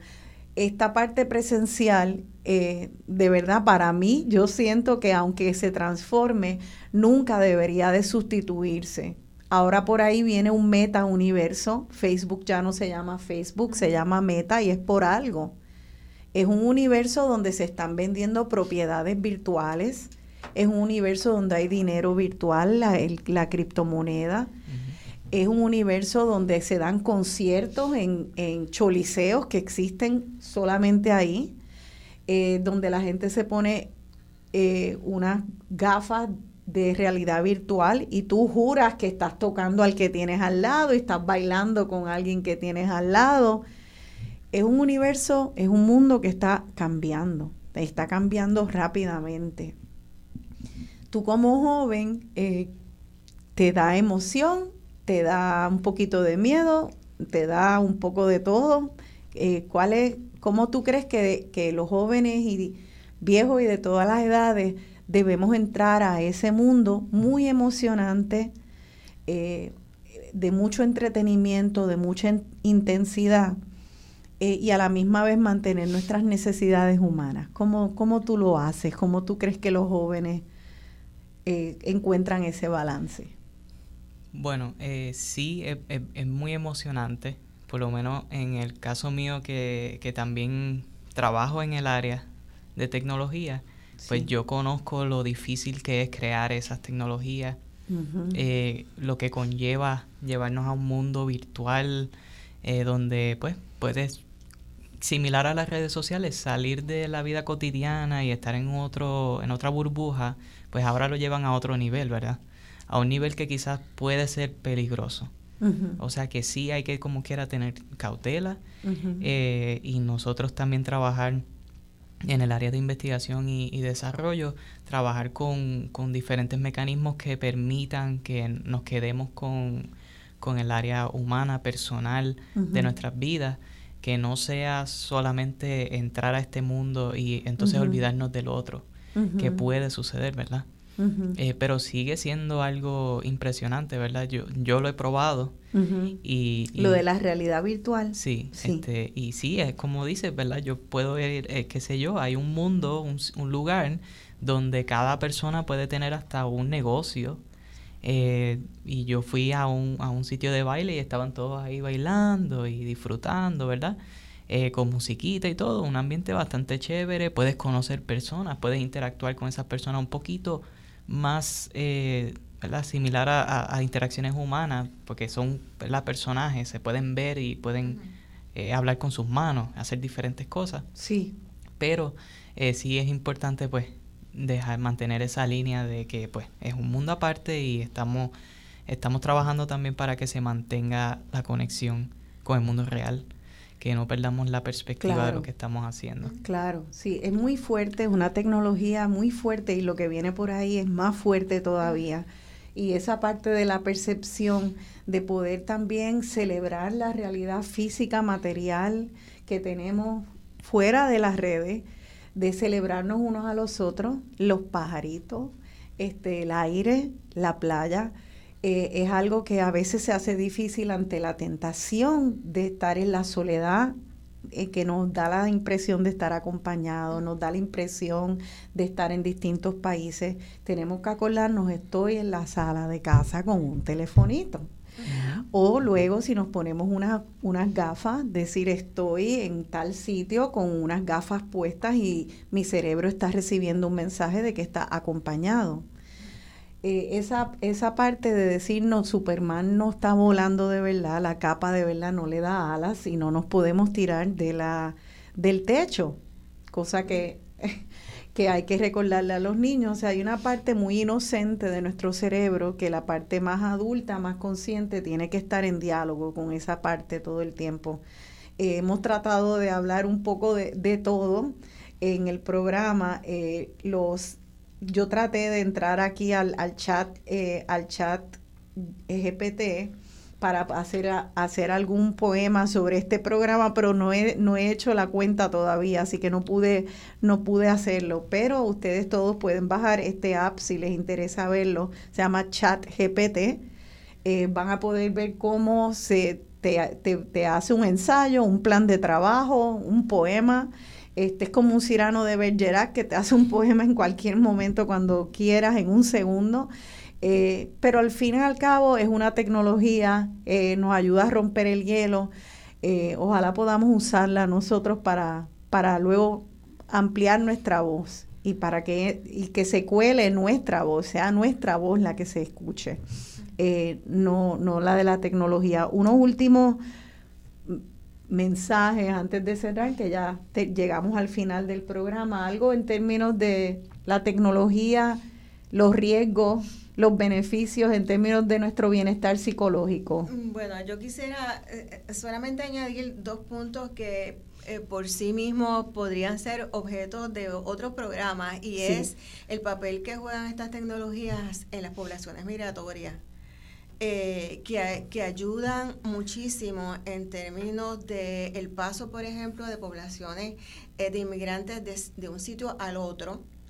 Eh, y también permiten la integración o la reintegración del inmigrante a lo que es su lugar de origen, aunque esté en otro lugar porque las personas participan, ¿verdad?, de la vida familiar, etcétera, eh, a distancia. Y yo creo que eso es importante. Que en un mundo globalizado, ¿verdad?, donde la gente está yendo y viniendo, pues sí, exacto. Y el otro aspecto es la colaboración intergeneracional, que no se debe eh, subvalorar. O sea, eso, eh, esos eventos donde está el nieto enseñándole al abuelo, al papá, a la mamá cómo se usa la tecnología, pues es una oportunidad exquisita, ¿verdad? Claro. De reencuentro eh, de generaciones.